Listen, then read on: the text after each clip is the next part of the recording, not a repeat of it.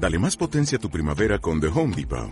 Obtén una potencia similar a la de la gasolina para podar, recortar y soplar con el sistema OnePlus de 18 voltios de Ryobi desde solo 89 dólares. Potencia para podar un tercio de un acre con una carga. Potencia para recortar el césped que dura hasta dos horas. Y fuerza de soplado de 110 millas por hora. Todo con una batería intercambiable. Llévate el sistema inalámbrico OnePlus de 18 voltios de Ryobi. Solo en The Home Depot. Haces más. Logras más.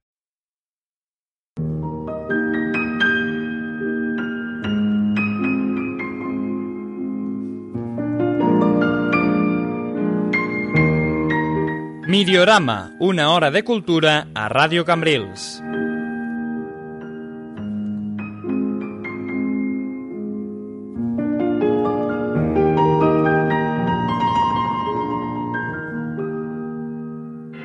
Nadie hubiera creído a mitad del siglo XX que la vida de nuestro mundo estaba siendo sometida a un detallado estudio por inteligencias superiores a la del hombre. Y sin embargo, a través del espacio en el planeta Marte, cerebros calculadores y fríos contemplaban el globo terrestre con ojos envidiosos.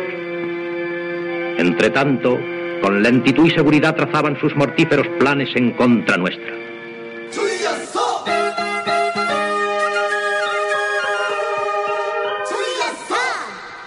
Buenas nit Cambrils y buenos días, buenas tardes, buenas noches a los que nos escucháis en el podcast. ¿Los planes de los marcianos qué son?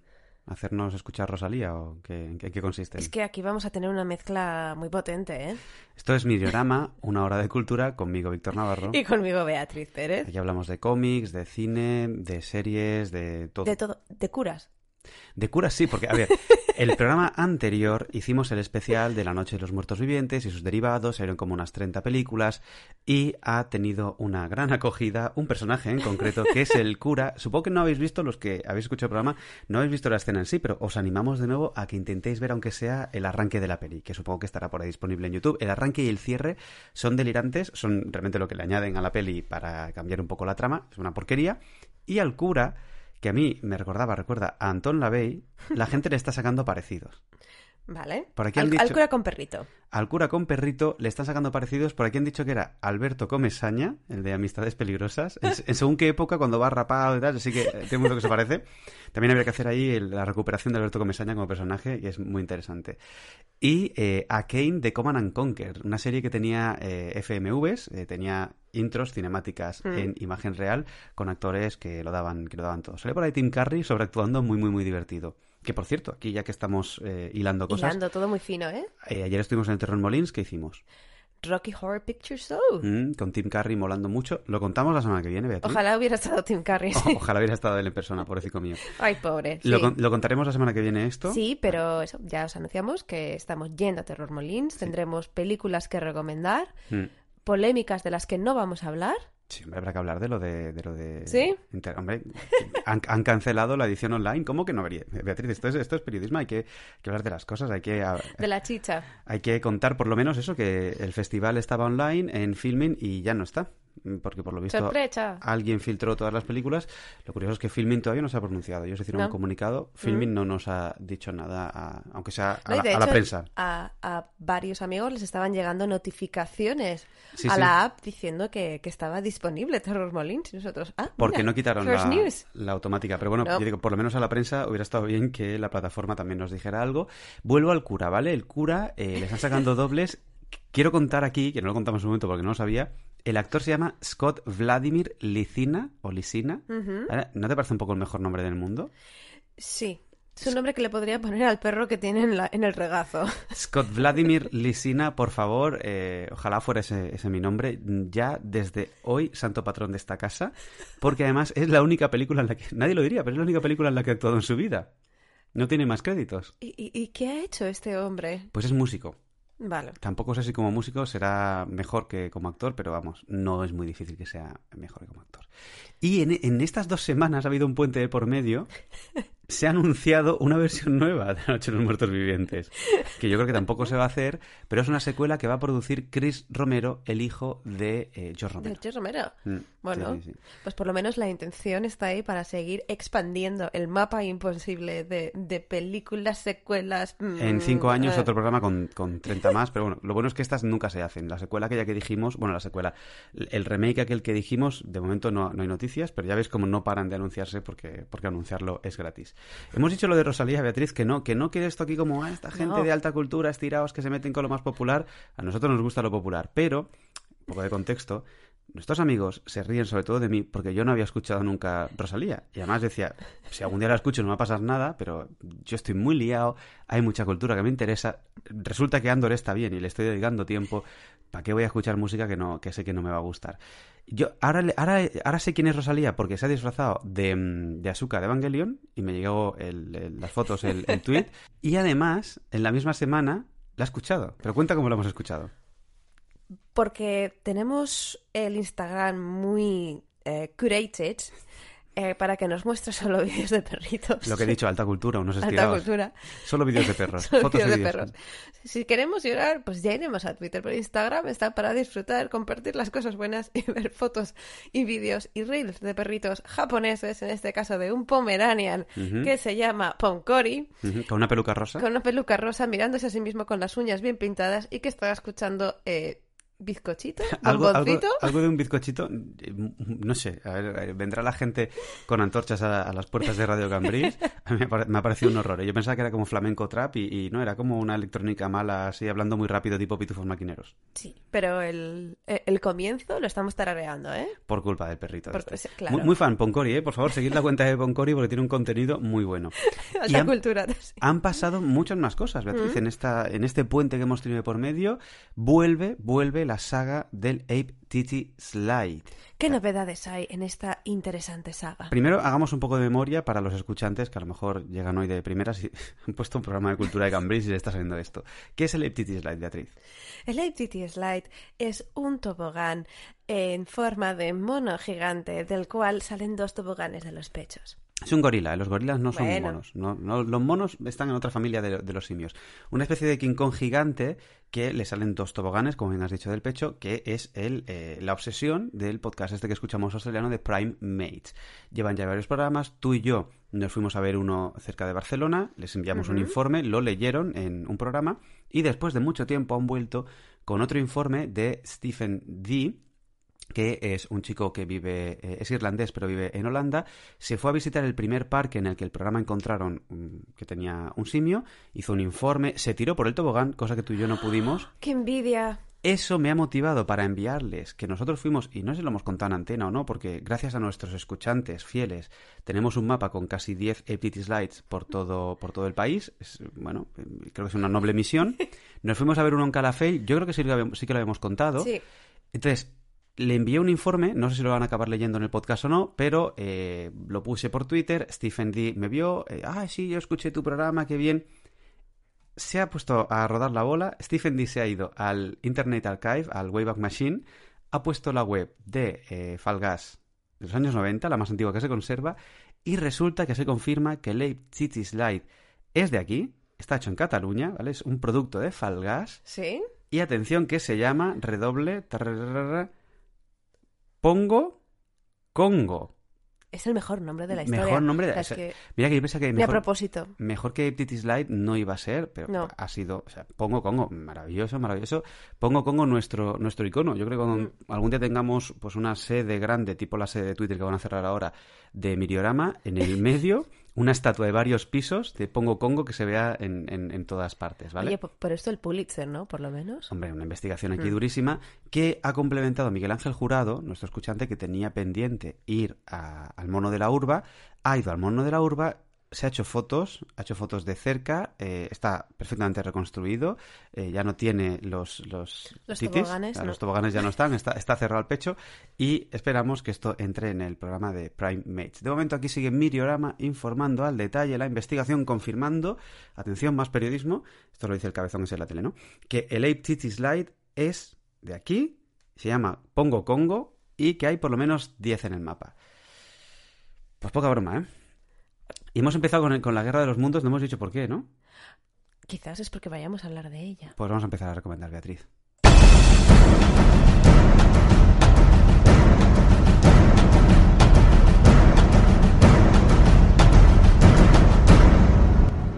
Vamos a hablar de la Guerra de los Mundos y vamos a hablar hoy exclusivamente de cómics. Mucho te veo aquí porque, sin querer, nos ha quedado un guion todo lleno de cómics. Parece esto una especie de eh, charlando de TVOs o de, de rival de charlando de TVOs, ¿no? Ellos No, son, no, no os haríamos nunca. ellos son el Nintendo grande, nosotros somos el Sega que viene aquí a, a tocar las narices. Hablaremos de ellos luego, ¿eh? Y les enviaremos un abrazo a Oscar y a, y a compañeros.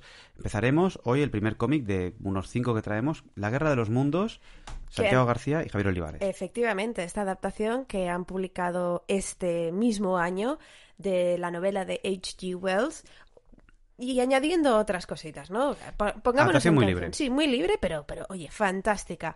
Con, con muchas de las cosas del espíritu de Wells. Eh, recordemos que la novela de Wells se publica a finales del 19 ¿Siglo? con la... No, no año, siglo. Yo ya no doy nada por sentado, Beatriz. no Siglo. XIX, eh, Inglaterra victoriana con los marcianos invadiendo la Tierra. Mm. Y lo que hacen Olivares y García aquí es dar una vuelta de tuerca a este concepto, porque van a ser los terrícolas los que vayan a Marte Mm. a invadir y hacer saqueos y hacer todo lo que se suele hacer en estas ocasiones de invasión y colonización. La novela original ya tenía un subtexto, poco subtexto, sobre colonialismo. Wells era un tipo pacifista, anticolonial. Tiene, por ejemplo, un wargame que se llama Little Wars, que él hizo, es muy influyente y él lo hizo con la intención de, bueno, pues este juego de guerra eh, le va a quitar a la gente las ganas de ir a la guerra, ¿no? Cuando quieran ir a la guerra jugarán este juego. No salió del todo bien, pero eh, la intención era, era muy noble. Entonces, las, eh, digamos que las ideas políticas de Wells estaban ahí, que no es que eh, García y Olivares de repente le quieran dar una carga política que no tenía, y lo que hacen es actualizarla muy bien, ¿vale? Esta novela tiene 200 millones de versiones, evidentemente lo de la radio de otro Wells, de Orson Welles, ahora con una E al final. Eh, las, las películas, me comentabas ahora que no habías visto la de Tom Cruise, ¿no? De Creo que Spielberg. no. Pues está muy bien, está- no tiene muy buena prensa. A mí me gustó en su momento, la he vuelto a ver alguna vez más y es una buena adaptación. Pero aquí García Olivares le dan la vuelta, empezamos con el texto literal de la novela y enseguida vemos que quien se baja de la nave es un humano y quien recibe la invasión son extraterrestres. A mí me gusta mucho la idea, ¿no? decir, eh, estos humanos, una vez que se ha agotado la Tierra, ¿no? Que, Mm. que ya hemos hecho todo lo que podíamos y hemos saqueado todos nuestros propios recursos y nos la hemos cargado, básicamente, Mm. tenemos que ir a este otro planeta a coger recursos materiales y también a coger mano de trabajo barata, esclava. Y las ideas políticas están muy presentes, quizás también enmarcadas, como decía Santiago. eh, Gar- Les cambio el nombre. Santiago García, Santiago García. Santiago García, en una entrevista del diario, cuesta, ¿eh? que, que el cómic no hubiera sido lo mismo si él no llevara viviendo tanto tiempo en Estados Unidos. Mm. Porque quería reflejar muy bien cómo estamos rechazando al otro y especialmente en Estados Unidos esto es eh, bastante flagrante, ¿no? Eh, y también pues ese auge de, de la derecha, de la extrema derecha y de todos estos discursos de odio. Eh, aquí se puede hacer un pequeño spoiler, yo creo que sí. Eh, la adaptación primero es ese girito, ¿no? Ese giro importante de los que invaden son los humanos, es bastante fiel al texto, con ese cambio de perspectiva, es bastante fiel al texto.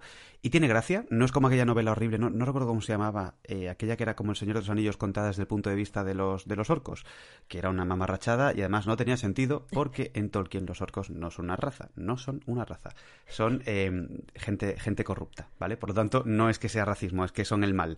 ¿Querrás hablar algún día de los anillos de poder? Ah, no, No. no, porque, no, porque mira, esto precisamente los anillos de poder sale más o menos bien. El recono- reconocer que los eh, orcos no son una raza autónoma que tiene mala prensa, sino que son directamente eh, la, la corrupción.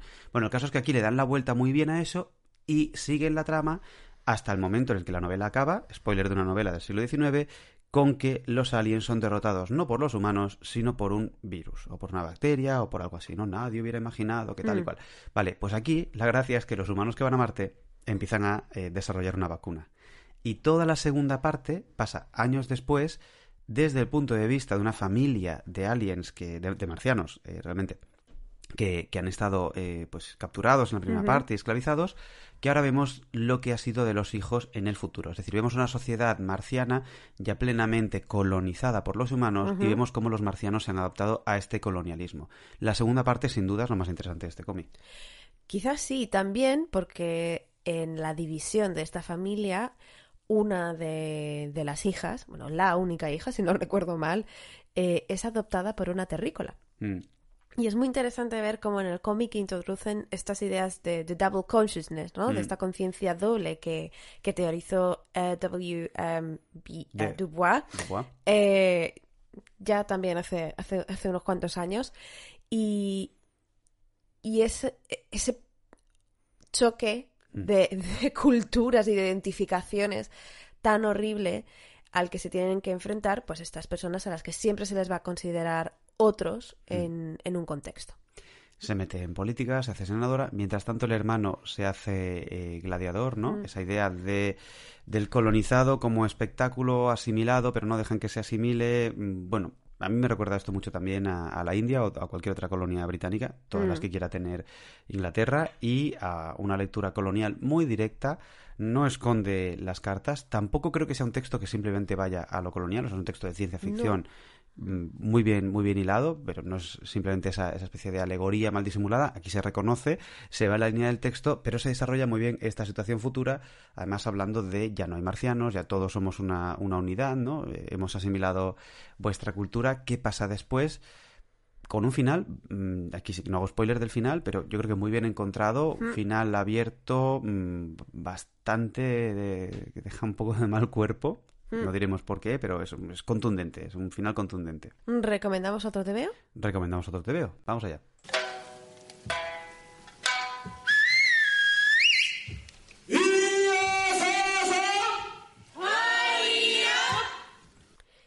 Y cambiamos bastante porque vamos a recomendar ahora Gamies de Edward Ross, Mm. que está publicada también en castellano, como Gamies, una historia gráfica de los videojuegos, era de Reservoir Books. Reservoir Books, salido hace poco, eh, o relativamente poco, nosotros como vamos marzo, tarde. marzo, marzo de 2022. Ah, este mismo año. Sí. Fíjate que estamos súper de actualidad hoy, Hombre, estamos ahí eh. al, al candente, ¿no? Esto es vamos, lo, que, lo que acaba de salir, marzo para mí acaba, acaba de pasar. Gamies que nosotros teníamos ya en la edición eh, original hace Bastante hace, tiempo. hace tiempo, no sé, tiempo pandémico, pero hace tiempo. Está muy bien que haya llegado este libro, es una novedad. Estoy pasando páginas en directo, ¿eh? Sí, para demostrar que el Sí, libro existe, que el lo libro tenemos. Existe, que el libro existe, que quiero mirar en qué, en qué fecha se publicó esto. Pues eh, Gamies es un libro que yo cele- 2020. celebro que llegue porque creo que todo aquel que tenga un mínimo de interés en los videojuegos o en los game studies, que son dos maneras de abordar el objeto diferentes, o sea, general o más específica, tiene una muy buena eh, puerta de entrada con este Gamies. Hay un cómic publicado por ahí que se llama La historia del videojuego en cómic o La historia en cómic de los videojuegos o algo así, que es una verdadera porquería. No recuerdo ni el nombre ni el autor ni nada, pero sí, es azul con una recreativa Mm. roja en la portada. Si lo veis, evitadlo y este Gamies es una perfectísima alternativa. Todavía no me he encontrado una persona que diga algo bueno de este cómic que acabas de, Es de que- mencionar. Es que es muy malo, es muy malo. Pero bueno, tenemos Gamies como, como alternativa. Mm. Como alternativa, no, como opción, primera opción. eh, porque, como bien has dicho, es que es una muy buena introducción a gente que sea un poco ajena al mundillo. Porque explica toda la historia de los videojuegos y también del juego. Sí, y engaña un poco que se llame una historia del videojuego. Creo que el original no tiene ese subtítulo, porque Gamies es como Filmish. eh, Si recordáis, Es of gaming. A Graphic History of, Of Gaming. gaming, vale, la- pero, pero tiene la palabra history, vale. Pues el caso es que ahí también engaña un poco ese subtítulo porque eh, Filmis, creo que lo hemos comentado alguna vez en este programa, es una especie de perspectiva general del cine, no solo en su historia, sino en diferentes puntos de análisis, diferentes eh, pues, eh, elementos que son centrales para el cine. Y Gamies es un poco lo mismo, es decir, hay una parte histórica bastante central, pero luego se habla de mucha teoría, pues lo que sé, desde la antropología, el, el por qué jugamos, ¿no? Em, se cita a muchísima gente y no solo es una introducción histórica, es que realmente yo no lo recomendaría como cómic de historia, o no solo como cómic de historia, es un cómic de aproximación a la teoría del juego. Así que eso vende menos que una historia ilustrada. Efectivamente, pero está muy bien documentado. Se nota que Edward Ross eh, ha investigado en bastante profundidad Mm. el, el- el tema de los game studies Mm. y del juego. Y es verdad que hay un, cuantísimas páginas de bibliografía y de notas al final, un montón. Claro, que un cómic así tenga mm, muchísima bibliografía, más que muchos libros, bueno, es que hay libros divulgativos que tienen cero páginas de, de bibliografía, Mm. pero que tenga más incluso que algún libro académico, me parece fascinante. Eh, Beatriz, ¿por qué estamos hablando de gamies? Que hemos ido aquí muy a piñón fijo, pero Sí, nos hemos metido aquí muy ¿por, rápidamente. por qué ahora de repente gamies? Porque fue el libro que inauguró el club de lectura de Game Studies de Mallorca, que celebramos la primera reunión, el primer encuentro en Literanta el viernes. Sí, hace unos Hace días. unos días. Hace unos días. Eh, sí, hemos inaugurado un, un club de lectura, Game Studies. Si os interesa, no hace falta que seáis académicos del videojuego. ¿eh? Si estáis en Mallorca o en la Parforana, en cualquier sitio de la isla que podáis conducir, eh, pues que sepáis lo que Literanta va a tener, no sé con qué regularidad, quizá cada mes, cada dos meses, un club de lectura. Gamies es el primero. Yo creo que el segundo, Beatriz, va a quedar rompecabezas de Marsal Mora. Pero ya, ya, ya lo veremos. Ahí estáis eh, invitados, seréis bienvenidos. Y en el primero, al final, todo el mundo decía eso, que era un libro, oye, una muy buena aproximación, muy, muy, muy completo. Es que mm, estoy seguro que ahora te digo, oye, en un libro de estos de mm, Understanding Video Games, que también lo ha leído, en un libro eh, de, de aproximaciones metodológicas, ¿no? El How to Play eh, Video Games, que también tiene como 40 perspectivas coges algún ítem y en Gamies alguna mención hay, porque es que hay de todo. Eh, es- él realmente hay un esfuerzo Mm. por hacer divulgación, hay una mezcla de historia más estudios culturales más algo de formalismo Mm. que eh, es un resumen. Yo, lo haría obligatorio para cualquier alumno de primero y para cualquier persona que quiera saber analizar los videojuegos con algo más de perspectiva crítica. Porque también incluye cierto toque de, de industria o del Mm. mundo cultural de los videojuegos. Eh, toca el tema de, del feminismo eh, Mm. o de la representación de, de las mujeres en los videojuegos. Habla también incluso de, de la dificultad, de la frustración que pueden crear algunos videojuegos y de mecánicas, pero de una manera suficientemente simple, pero no simplista. Tú has dicho antes que hemos perdido ese hilo, que no solo es videojuegos, ¿verdad? Es videojuego y juego. O sea, él mete también una introducción a la historia del juego, las conexiones del juego analógico con el videojuego. Es decir, es que hay un mogollón de temas que tocaríamos en un curso de mm, aproximación a los Game Studies, que Ross lo hace más fácil. Y como es un TVO, siempre es más ligero, o, o parece más ligero, más agradable, que escucharnos a los profesores aquí ya pesados académicos, viniendo con la teoría grande, el ladrillo de la, de la teoría.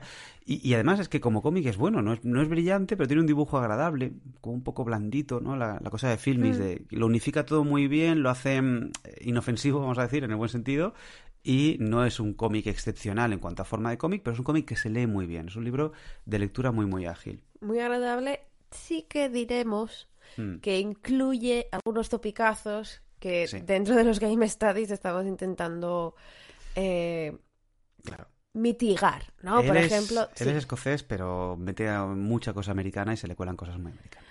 eh, hablamos del flow. El flow, que aquí esto es un problema porque la idea del flow, mm, que viene de viene de la psicología positiva, viene de la autoayuda de Mihaly Csikszentmihalyi, se incorpora, sobre todo en, la- en el imaginario popular, con Genova Chen, con Flow, Flower, eh, Journey. La propia academia lo cogimos de manera crítica. Ah, el flow, qué buen concepto, ¿no? Y se convirtió en una especie de axioma que todo era flow, ¿no? Y mm, hasta hace poco no ha habido un movimiento para o contradecir al flow o ponerle matices Mm. serio. El libro este de Against Flow de Braxton eh, Soderman, pero bueno, por ejemplo, Toril Mortensen lleva ya años luchando contra el flow. Yo en algún texto que tengo he luchado contra, contra el flow, porque el flow es útil, pero es útil para, para una cosa pequeñita. Y además tiene muchos peligros que en este cómic no va a poner porque es muy introductorio. Y es verdad que en el mundo del videojuego hay que entender lo que es el flow, incluso para estar en contra.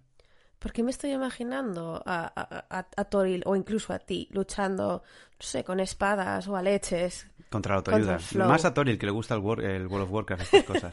Luego tiene un poco, un poco de topicazo en, el, en ese optimismo mag- McGonigalista, ¿no? De los videojuegos cambiarán el mundo y tal. Y, bueno, eh, bueno, o, no, eh. o no, o no, tampoco hace falta, ¿no? No. Que- No, pero por ejemplo estaba repasando aquí alguna de las páginas y es que concentra todo muchísimo porque eh, empieza hablando del Mancala, menciona a Huizinga, de- habla del Magic Circle, habla de las diferencias de Play and Game. Eso es una sola página, ¿eh? Sí, y en la siguiente habla del ajedrez, del Gian Chaupa, del Monopoly y acaba con Candy Crush Saga. Venga, ¿por qué no? Son notas, el cómic es largo, pero son como notitas, que eso también hace, al ir acompañado de una imagen, de esta narrativa tan agradable, que se te queden las pinceladitas. Ya digo, no es profundo, pero es un overview, ¿no? Un repaso general fantástico, súper adecuado para empezar y eh, para repasar también alguna cosa si estás, yo qué sé, pues si eres estudiante de videojuegos. No, y que además el hecho de que tenga una bibliografía extensa al final, si tienes curiosidad, pues haces tu trabajo mínimamente académico, te vas a las fuentes, las buscas y sigues leyendo y conectando todas estas lecturas que harán que al final tengas una muy buena base de Game Studies. Sí, es una invitación a, seguir leyendo. A mí el, dúo Filmis eh, Gaming me parecen, eh, perdón, Filmis Gamis me parecen muy buenas introducciones a sus respectivos medios, muy eh, complejas, mucho más complejas que muchos textos a lo mejor como más, más reputables y además eso con un buen TVO, estás en color, mm, oye, de verdad, a tope con, ellos mm. y a tope con los clubes de lectura, gracias a todos los que vinisteis, gracias a Sergio por dejarnos hacer el club de lectura en, Literanta, clubes de lectura en general, eh, son el bien, ¿no? Un abrazo también a Lorena, que, ya no vamos al club de lectura, pero eh, nos pues estuvo contando cosas enseñando que... que y se echa de menos. Sí. ¿Qué te parece si escuchamos una canción? Escuchemos una canción.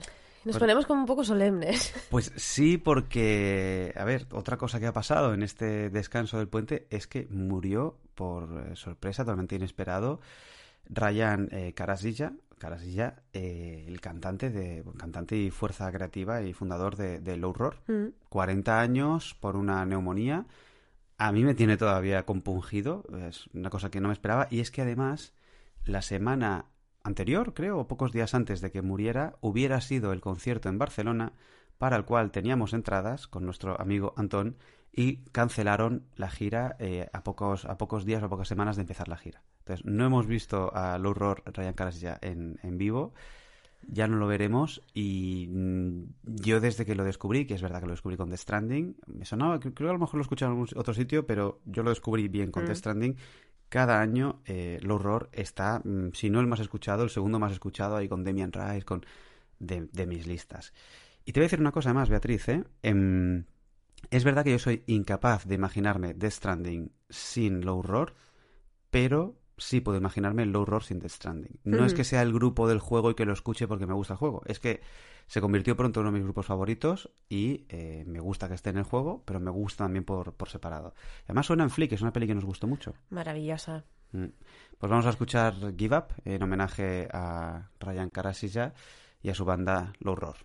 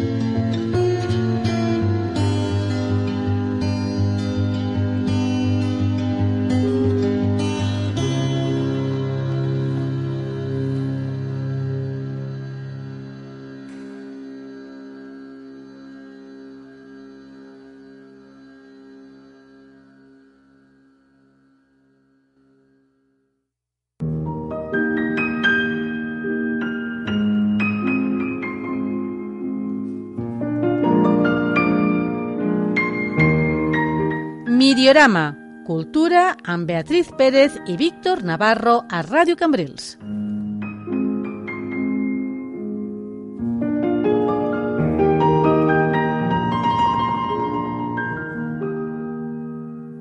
Pues aquí teníamos la música tan melancólica y preciosa del horror. Lo volveremos a escuchar luego, ¿eh? Ponemos, Sí. ¿no? Hemos, Hoy, sección homenaje. hemos puesto en el guion los dos canciones de, del horror. Ahora vamos a seguir con tebeos, ¿Sí? con cómics con viñetas, Beatriz, y nos vamos a ir a Japón, que es una forma muy rancia de decir que vamos a hablar de cosas japonesas. No nos vamos a Japón de verdad, ¿eh? de momento. Seguimos aquí en Miriorama, hecho desde, desde las sedes locales, pero vamos a hablar de tres obras japonesas. La primera, esta es el homenaje que le rendimos ya directamente a la gente de Charrando de TVOs, porque es un, es un- podcast que llevan la vida. ¿Cuánto llevan tus amigos de.? Bueno, son No amigos. lo sé. Oscar es amigo mío también, pero que son amigos tuyos de hace Mucho. mucho tiempo con este podcast de cómics. Llevan mucho tiempo sin hacer un programa y volvieron por este Cuentos del pasado lejano de Shigeru Mizuki. ¿Por qué? Porque es el manga del nabo. El manga del nabo, efectivamente. Yo me lo compré cuando salió. Eh, editas Satori, es Cuentos del pasado lejano de Shigeru Mizuki. Ya salió en este programa por Non Non Ba. Es el creador de mm, Gegege no, no Kitaro. Y nosotros recomendamos Non Non Ba, aparte de Kitaro.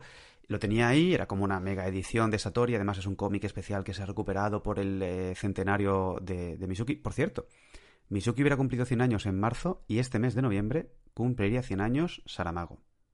Ay, Recordemos que estamos dedicándole el mes a Saramago, homenaje a finales de mes o primera semana de diciembre. Sí. Grabaremos un programa especial sobre él. eh, pero os animamos a cualquiera que nos escuche a ir leyendo a Saramago, mm, aunque lo escuchéis de aquí a 10 años, ¿vale? Este programa. Eh, total, que se recuperó este cómic, yo me lo compré. Salió el charrando de HBO, de charrando de charrando de Charrando de en, la, en la radio, eh, charrando de ojalá. Oscar, compañía, por favor, cambiadle el nombre. contratada. Seguro que, que alguno ha hecho esta broma en algún momento. Acuérdate que Salva dice, me gusta el programa cuando estáis a final de curso y el cerebro ya no ya está roto y no puede más. No, ya dijimos que este curso empezábamos con el cerebro roto. Bueno, pues escuché el charrando de Cheveos, que ya se le ha cambiado el nombre, dedicado en exclusiva a, a hablar de, de este mm, cuentos de pasado lejano. Y la verdad es que el cómic lo merece. ¿eh? Es una maravilla, es Mizuki en estado puro. Y es una locura, porque vamos a ponernos un poco en contexto. Cuentos del pasado lejano es una adaptación que hizo Mizuki de una selección, creo que son 20, 19, 20 historias, del, en muchas partes pone con Yaku Monogatari, en realidad es con Yaku Monogatari Shu, porque no es una historia, son mil historias, que es una eh, obra popular folclórica del, siglo XII, de las más antiguas de la literatura clásica japonesa, el Kojiki, el, Konjaku, em, muy loca. ¿Vale? Hay como 30 volúmenes, se preser- eh, 32 volúmenes, me parece que era 31, se preservan 28, esto es cuando estudiaba cosas de Japón. Eh, y son mm, mil historias o por ahí sobre todo, sobre cualquier cosa. La mayoría tienen un carácter didáctico, eh, muy escritos para, para transmisión oral, muy populares, no muy educativos, para enseñar cosas de cómo vivir, cosas de cómo funciona el mundo. Hay una fuerte carga budista, pero no solo es budista, con personajes de todo tipo, de todo eh, nivel de la sociedad del Japón Heian. Que yo siempre lo digo, cada vez estoy más dentro del Japón Heian y más aburrido de los samuráis. No es que nunca me hayan gustado mucho los samuráis, pero... eh, ¿Y qué tiene la época Heian que te llame tanto? pues que es un Japón poco trabajado y tiene esta cosa de la corte estirada. Mm, No sé, lo veo más ridículo a la vez em, estéticamente maravilloso y con todavía mucho por minar, ¿vale? A lo mejor es por sobreexplotación del Japón que, que viene después, pero a mí esta pompa del, eh, del Japón Heian con esos personajes súper estirados que se suelen caricaturizar, ¿no? Por ejemplo, cuando hablemos de la princesa Kaguya, la corte sale muy bien retratada o muy mal parada. Y mm, es un digo, que estéticamente el universo, además hablamos alguna vez de, de- de los momentos de cambio, ¿no? El Mononoke, como el Heian, eh, hay restos por ahí. Total, que es un momento muy chulo de la historia de Japón, muy, em, creo yo, muy óptimo para el cómic, ¿vale? Por eso que digo la- la- el tipo de vestimenta, por la ambientación, y que Mizuki aprovecha al máximo. La selección de historias no sé cómo la hizo, pero yo creo que se ha quedado con historias muy locas, muy delirantes, que a veces no van a ninguna parte. Eh, algunos son cuentos morales explícitos, pero otras no son ni historias, son como presentaciones de personaje. Aquí hay este tío, hace esto y fíjate tú cómo le va, ¿no? ¿Tiene algún toque absurdo? Es que eh, Mizuki siempre tenía este toque mm, absurdo, humanista, vamos a decir, porque no es que fuera alguien cínico, pero como muy desenfadado y muy de los absurdos de la vida, muy... eh, bueno, a mí Non Non Va por momentos me recordaba a Cuerda, creo que ya lo comentamos, Mm. ¿no? El, el padre de Non Non Va. Y aquí lo veo, ese Mizuki que no se toma las cosas muy en serio, que aunque sean cuentos morales, a él parece que el cuento moral le da igual y lo que le interesa es dibujar gente rara. Como hay un seductor que aparece en varias historias que es feísimo, pero se ve que es un tío que tiene mucha labia y, y a los de Charrando de TVOs también le hizo mucha gracia. Esto lo editó la editorial Chukoron eh, Shinsha en una colección que era Manga Nihon no Koten, que eran eh, grandes obras de la literatura adaptadas al manga, ¿vale? Hace pues bastantes, bastantes años ya, no sé si el cómic es de, de hace treinta y pico años o por ahí. Mm, La verdad es que no recuerdo ahora la fecha y como aquí vamos con el guion un poco por libre, no me voy a parar a, a mirarlo. Pero es una pieza de Mizuki que aquí no conocíamos, que teníamos pendiente.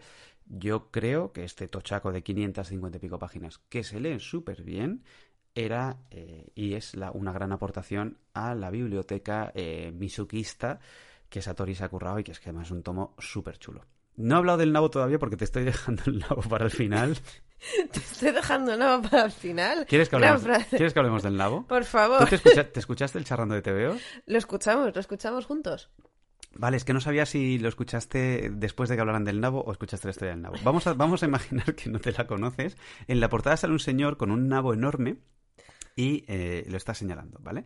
En Charrando de TV os hacen spoiler, yo creo que la historia se puede spoilear, porque básicamente es un señor rico, de estos cortesanos ridículos que le gustan tanto a Mizuki, que va por el campo, le entra como un- una fogosidad sexual enorme.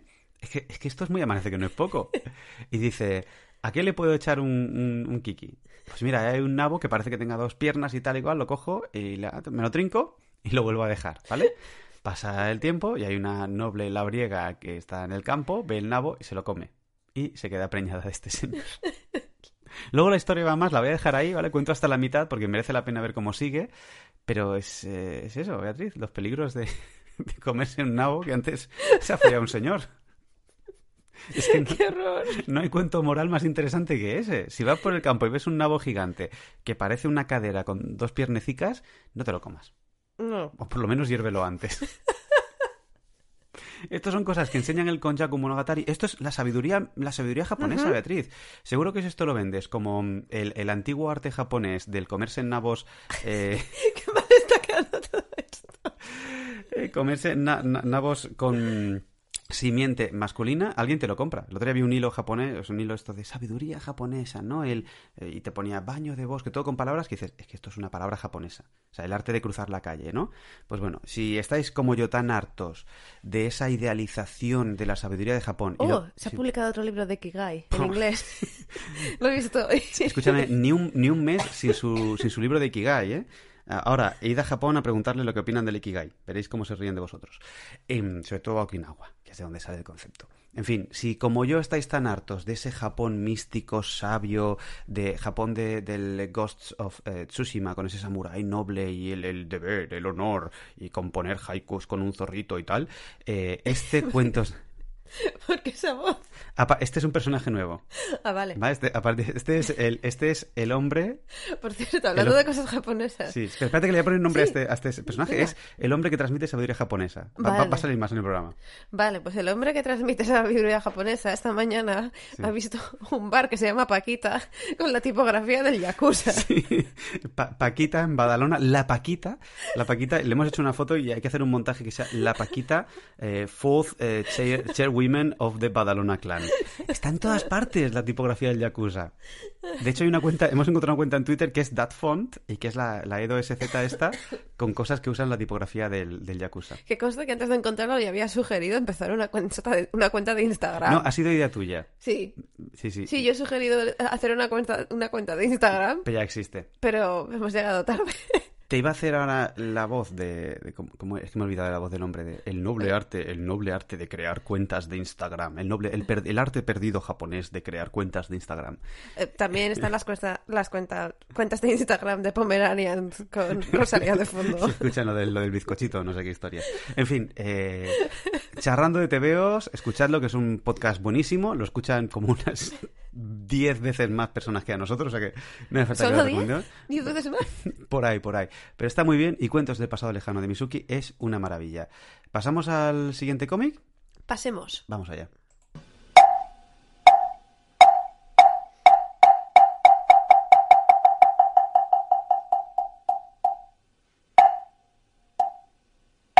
Yo te he contado un cómic, Beatriz, cuéntame tú uno. Pues te voy a contar uno del que tú nunca te acuerdas del nombre hasta que te digo abuelas bolleras, abuelas japonesas bolleras. Es que el nombre que tiene es súper genérico. Los confines de los sueños. ¿Quién se acuerda de los confines de los sueños? Pues yo. Vale. Y Mateo que también nos dejó el manga. Pero ese nombre tan, tan sensible que tú le has puesto creo que es mucho más descriptivo y es eh, mucho más on point. Eh, Pues sí, porque es verdad que es un, es un manga que va de dos abuelas que, bueno, pues que han tenido una historia mm, de amor que, que no pudo ser. Es verdad que el manga es una historia pues, relativamente sencillo, pero con eso, con una historia bastante agradable, a pesar de todo el sufrimiento que, que- que podemos encontrar en esta historia de amor imposible. No, no, o sea, una cosa tuya con sufrimiento, Beatriz. No, No, no, no. Oye, pues, es que, pues espérate, espérate. Las protagonistas, que son Kiyoko y Mitsu, ¿no? Eh, nos las encontramos cuando ya son mayores, con Kiyoko con principio de demencia y Mitsu algo mejor, pero mm, sorpresa. ¿Me, saco, eh, me saco el bingo de, de sufrimientos de Beatriz? ¡Oh! no, ¿Cuántas muertes va a haber en este, en este manga? principios de demencia ya bien, ¿eh? Y amor, Eh, no. amor, amor frustrado ya bien. Ya, bien. bueno, pues bueno, da igual. Eh, con, con estas dos mm, eh, mujeres ya mayores, eh, el, el manga se convierte en, en- un esfuerzo de, de Kiyoko por, por no olvidar a Mitsu y por, por recordar los por recordar y recuperar los buenos y los malos momentos que hubo en su relación, porque siguen siendo todos parte de esa conexión que, que tenía con ella, ¿no? Y a partir de aquí, cada capítulo va a retroceder en el tiempo para contar eh, diversos episodios de, de la vida de ambas, ¿no? Y esta estructura que es de, de- de flashback, ¿no? Eh, es una estructura que, que resulta incluso más amarga que una narración lineal que, que iría de- del enamoramiento a las trabas y a la separación, ¿no? Es que ya sabemos que- que esta historia acaba mal. Mm. Y lo que vamos es recuperando esos momentos tiernos por momentos, pero también pues muy frustrantes porque viven en una sociedad en la que todavía no se acepta que dos mujeres se quieran y que puedan vivir juntas y tener una vida en común, porque estas dos mujeres se conocen de adolescentes en el Japón de, de la posguerra.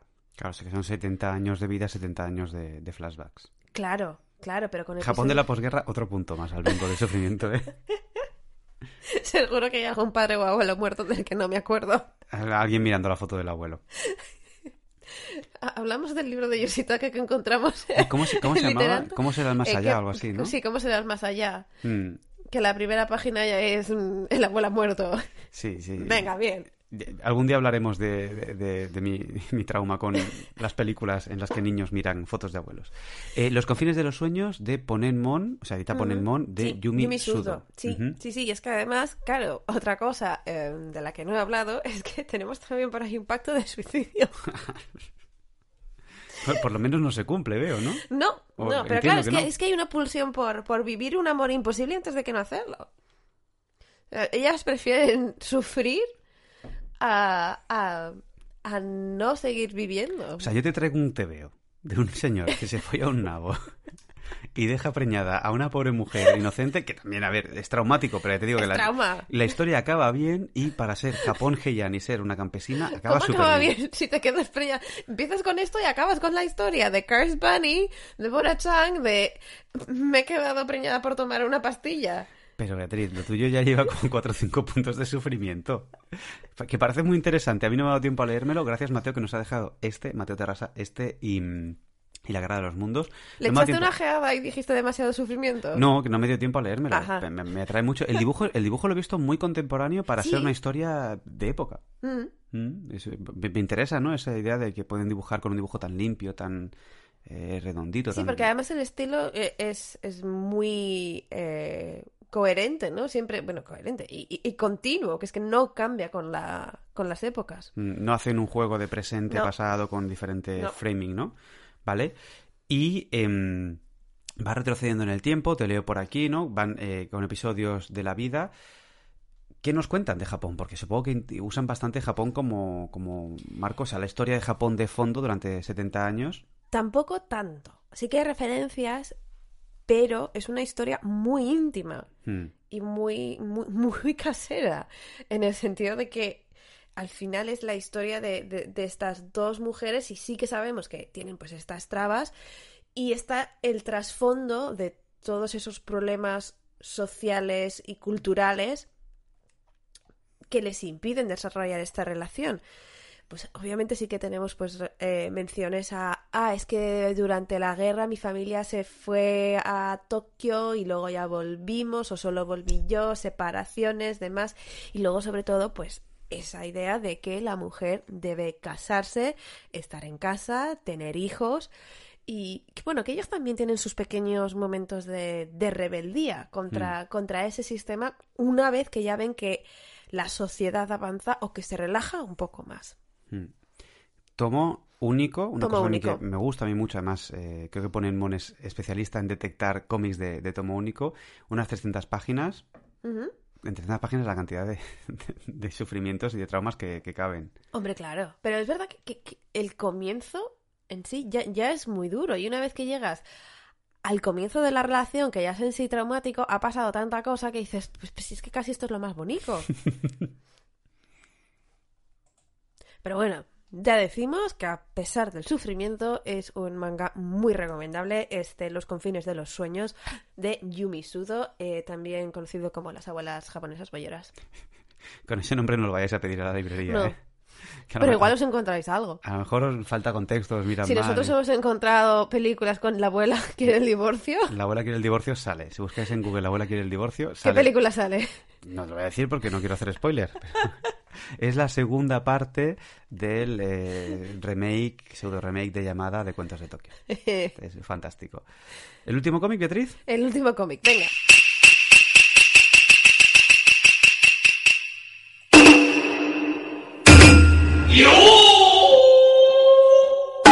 He dicho cómic, pero en realidad estamos haciendo trampa porque el último es una especie de cuento ilustrado. Es un, un libro que tiene texto, que tiene imágenes, pero no tiene eh, bocadillos, no tiene casi casi viñetas. Así que hay algún sentido de la viñeta, pero hay páginas que son ilustración única. Y es una novela ilustrada con acuarelas, publicada en el 83, que este año, fíjate, que estamos un poco lo mejor del cómic del 22, ¿eh? Las cuatro anteriores, estoy mirando ahora, y son publicadas este año, y esta es la novedad editorial de este mes, que para mí es la novedad editorial de este año. Porque ¿de qué estamos hablando, Beatriz? Estamos hablando de Shuna's Journey, el Suna no Tabi, Ujú. de Hayao Miyazaki. No voy a decir una obra perdida de Miyazaki, porque ya sabemos cuál era, sino una obra pendiente. ¿vale? Pendiente de traducir, que ha sido posible gracias al hijo del señor Tortuga Roja. Sí, Alex Dudok de Ujú. WIT, que es un crítico de, de animación, divulgador de animación, también traductor, fantástico, es una de las voces más destacadas en eh, pues eso, la, la- la- la arquitectura crítica de la animación contemporánea. Y gracias a Dudok de WIT, no recuerdo qué editorial lo ha, lo ha cogido. Tenemos, First Second Books. eso, First Second Books. Tenemos una muy buena edición que incluye el epílogo de, de el propio Miyazaki en el 83 e incluye una eh, contextualización y un análisis muy bien hecho del propio Dudok de Witt al final del libro. Fantástico, o sea, es una edición muy cuidada que merece mucho la pena de una obra que tiene, te voy a decir, ¿eh? para mí, altísimo valor arqueológico si te gustan Miyazaki y Ghibli y eh, altísimo valor en sí misma. O sea, es que me ha gustado mucho más de lo que esperaba, es, es una maravilla. ¿De qué va este Shuna? Va, Suna's Journey, no vamos a decir que es un viaje del héroe, pero, pero tenemos a... eh, eh, En parte sí. Es una deconstrucción también un poco Sí. Miyazaki ambigua. mm. Mm. Eh, Suna, que es un príncipe que vive en un pueblo bastante pequeño, bastante aislado, que vive también bajo una hambruna constante. Un día se encuentra con un viajero al que acoge que le dice que puede encontrar una semilla que acabará con la hambruna en su pueblo. Esto es una adaptación de un cuento folclórico tibetano, El príncipe que se convirtió en perro, no es que lo supiera de antes, es que lo cuenta eh, Dudok de Witt y el propio Miyazaki lo reconoce, que Miyazaki intentó, llevo- lle- intentó llegar, llevar al cine, pero eh, él mismo lo admite, que era una historia como demasiado sencilla, ambigua, no era espectacular, yo creo que hay imágenes fantásticas, pero bueno, es verdad que a lo mejor la industria del anime en el año 83 no hubiera acogido esto bien, convirtiéndolo en un mundo em, fantástico, Mm. Nunca dicen que sea en el Tíbet. De hecho, el mundo se parece muchísimo al mundo de, de Nausicaa. Y eso, amplificando o dándole esa carga de ambigüedad que suele tener él, ¿no? Con, con eh, bueno, el, el héroe no tiene una crisis de llamada clara, eh, no voy a decir spoilers del final, ¿no? Pero no se cierra ese viaje del héroe que todo el mundo espera, Mm. cogiendo la, la- la matraca, la turra de- del viaje del héroe. Y la construcción del mundo está hecha por sensaciones. En este momento tan obsesionado con la chorrada de- del lore, ¿no? De rellenar cada hueco de los mundos de ficción, es súper agradable encontrar un mundo como este que propone eh, Miyazaki en un libro cortito que te hace borrar la imaginación. O sea, el viaje hacia el mundo de los dioses para conseguir las semillas estas y tal y cual. Es que tiene ce- escenas fantásticas. Yo quiero saber, quiero saber más de ese mundo y no quiero saber más de ese mundo. Es que tiene un toque mítico ritual, pero Mm. desde el punto de vista de un observador. Mm. ¿no? Este protagonista que va observando este, estos mundos extraños con los que se encuentra.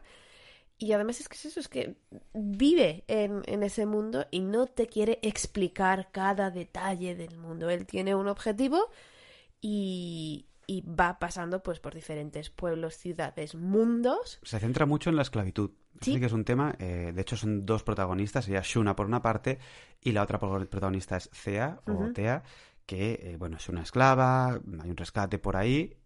Lo interesante es que este cuento original, El príncipe que se convirtió en, eh, en perro, es un cuento que eso da un origen mítico al cereal del altiplano de- del Tíbet, ¿no? Que no, no recuerdo qué, qué cereal eh, cultivaban. Bueno, en la, Vamos a decir que la agricultura en el Tíbet es muy difícil, está muy alto y es muy árido, muy desértico, algo que, por ejemplo, cuando llega a China y se pone a lo burro, no entiende y se lo carga y provoca Mm. otra hambruna. Em, Entonces, en el Tíbet hay orígenes míticos para, para su dieta, como casi cualquier cultura que tiene algún cuento que explica el origen de dónde viene algo, ¿no? Y este cuento original es bastante más claro. Eh, leyendo explicaciones del cuento y la estructura es bastante más clara. En el viaje de Shuna, todo está reducido casi a una abstracción que es para eso, para meterte en el, en el mundo, en el recorrido de Shuna y para, para imaginarte eso, pues los dioses que, que aparecen, ¿no? El- el- la, la cadena casi de- del origen. Estoy dando como de puntillitas, como hago a veces, para no explicar, pero hay un mundo de los dioses donde vemos unas criaturas y no acaba de quedar claro qué está pasando allí, la relación con los esclavos, pero todo es muy, muy, muy evocador. Para mí la palabra es evocador. Y antes mencionabas que tenía mucho toque de Nausicaa Mm. y algo de, de Mononoke también. Totalmente. Voy a poner un poco de contexto, ¿vale? Esto es un libro de acuarelas. Eh, a mí mm, Es que el dibujo es tan bueno. es que el Miyazaki de acuarelas me parece casi mi Miyazaki favorito, ¿vale? Eh, este libro se publica en el 83. En el 82 se ha empezado a eh, serializar el manga de Nausicaa, que recordemos que es porque el productor le dice a Miyazaki, escúchame, Suzuki le dice a Miyazaki, oye, que mm, haz Nausicaa antes como manga para poder hacer la película, ¿no? Está serializando Nausicaa, en el 82 el manga, en el 84 la peli, eh, entre medio publica eh, este Shuna's Journey. Es muy, muy, muy parecido a Nausicaa. Los escenarios... Hay un barco. Sí, sí, sí, sí. Y hay un momento ¿Qué que es? encuentra unos restos Sí. que son casi las criaturas de, de Nausicaa. Pero a la vez, aquí encontramos ya no solo detalles sueltos como el Yakul, que aquí no es, un, es una Mm. raza, no es, no es el nombre de, de la montura, es, es una raza eh, entera, que se llaman los Yakul, sino que la propia estructura, el propio constructo del personaje, a mí me recuerda mucho a Mononoke. Mm. Tanto que no sé si hemos hablado aquí alguna vez, eh, hay editado aquel eh, Mononoke Hime, The First Story, que creo que no está traducido al castellano, es un libro enorme, que también es un libro de acuarelas con, eh, con la historia, o sea, muy poquito Mm. texto y una acuarela por página, ¿no? Este Mononoke The First Story, eh, Mononoke Hime The First Story, es el primer borrador que hizo Miyazaki de la princesa Mononoke, que era más bien una versión de La Bella y la Bestia en el Japón feudal, ¿vale? Este Shuna's Journey a mí me recuerda más en tono, en, en estructura, ¿no? En, incluso en estilo visual, a Mononoke la película que a este primer borrador de Mononoke, que también es un libro fantástico, ¿eh? Entonces yo creo que aquí hay una trilogía que yo no me esperaba entre Nausicaa, Mononoke y Shuna, que me parece fantástica. Es una historia muy agradable de leer. Mm. Oscurilla, es oscurilla. Sí, Más oscura, eh, por eso digo que también el tono de Mononoke el borrador es menos oscuro que esta, que sí que tiene la oscuridad que vemos en Nausicaa y sobre todo en Mononoke. es que además, aparte de toda esta hambruna, hay como mucho aislamiento. Eh, también Es un está- mundo de mierda. Sí, sí, claro, está todo el mundo aislado, muerto de hambre, con esclavitud. Mm. eh, pero bueno, eh, eh, estos personajes de Miyazaki que siguen luchando. Sí, Y no hay dioses amables tampoco por ahí, no hay, Mm. no sé, es... Es un mundo raro y, y difícil que tiene un final, además, lo comenta de, de Doug DeWitt, sin entrar en spoilers de nuevo, pero que a Miyazaki siempre le influyó mucho en Ursula K. Le Guin, le influyó Mm. mucho Terramar, y tiene un final que se parece mucho a la reescritura que luego hace en la cuarta parte Le Guin del mundo de Terramar con Tejano. O sea, Mm. No voy a decir nada, pero hace un poco Tejano antes de, de que la propia Le Guin hiciera, hiciera Tejano. Hay también una resonancia que, que me ha parecido muy interesante. Yo creo que este libro es imprescindible. Esto, mm, si os gusta Miyazaki, si os gusta Ghibli y en general, si os gusta la buena ilustración y las buenas historias, se lee súper rápido. Yo me lo voy a releer. Sí, es que se lee muy, muy rápido, pero es que merece mucho la pena tenerlo en casa para ir ojeando la maravilla Hmm. que son estas ilustraciones. Y lo que falta por. Yo creo que este llegará en, castellano, es cuestión de tiempo de que esté traducido. Sí. ¿eh? Y ahora lo que. Yo espero que esto tenga éxito y que eh, pues se publique, se vaya publicando lo que falta por traducir, que sería La gente del desierto, del 69, People of the Desert, que yo creo que tiene mm, también bastante, por lo que he visto, bastante en común con Shuna. Sería eh, Daydream Notes, que, eran como mangas de, guerra, de máquinas de guerra y cerdos, que hizo Miyazaki así sueltos. Y el manga que nosotros tenemos en casa en japonés, del viento se levanta, la versión original, que era también con cerdos tipo porco rosso. A ver si poco a poco todo el, el Miyazaki de manga eh, se va recuperando.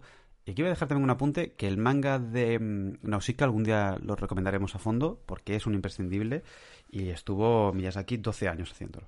O sea, Jolín. de hecho, eh, Hideaki Anno durante mucho tiempo estuvo insistiendo para poder hacer él una segunda parte de, de Nausicaa, porque el manga, el manga continúa. Mm. Entonces, eh, a mí me encantaría ver esa segunda parte de Nausicaa hecha por Anno y, oye, a lo mejor con esta recuperación alguien se pica y vemos una adaptación animada de Shuna's Journey. Oh, Más pequeñita, cortita, ¿no? Un- un- casi una, una película sin diálogos, casi, con muy poquito diálogo. Pero ¿por qué no? Que alguien con, déjame, con dinero y con ganas de... Miyazaki de productor, que, que descanse un poco, pero estaría muy, muy bien que, se, Mm. que se recuperara un poco. Pues con esta recomendación terminamos por hoy. Ujú. Sí que continuaremos con algo más de música de Low Roar. Pues podemos poner, por ejemplo, Patience, que está Pongamos aquí en en el guion. Esto ha sido todo por, por hoy. Eh, cinco cómics, Los confines de los sueños, Shuna's Journey, La guerra de los mundos, Gamies y Cuentos del pasado lejano. Hemos estado aquí charlando de cheveos mucho rato. y nos vamos otra vez más con este homenaje a Ryan eh, Karasilla, a Low Roar, Patience. Hasta la semana que viene. Hasta luego.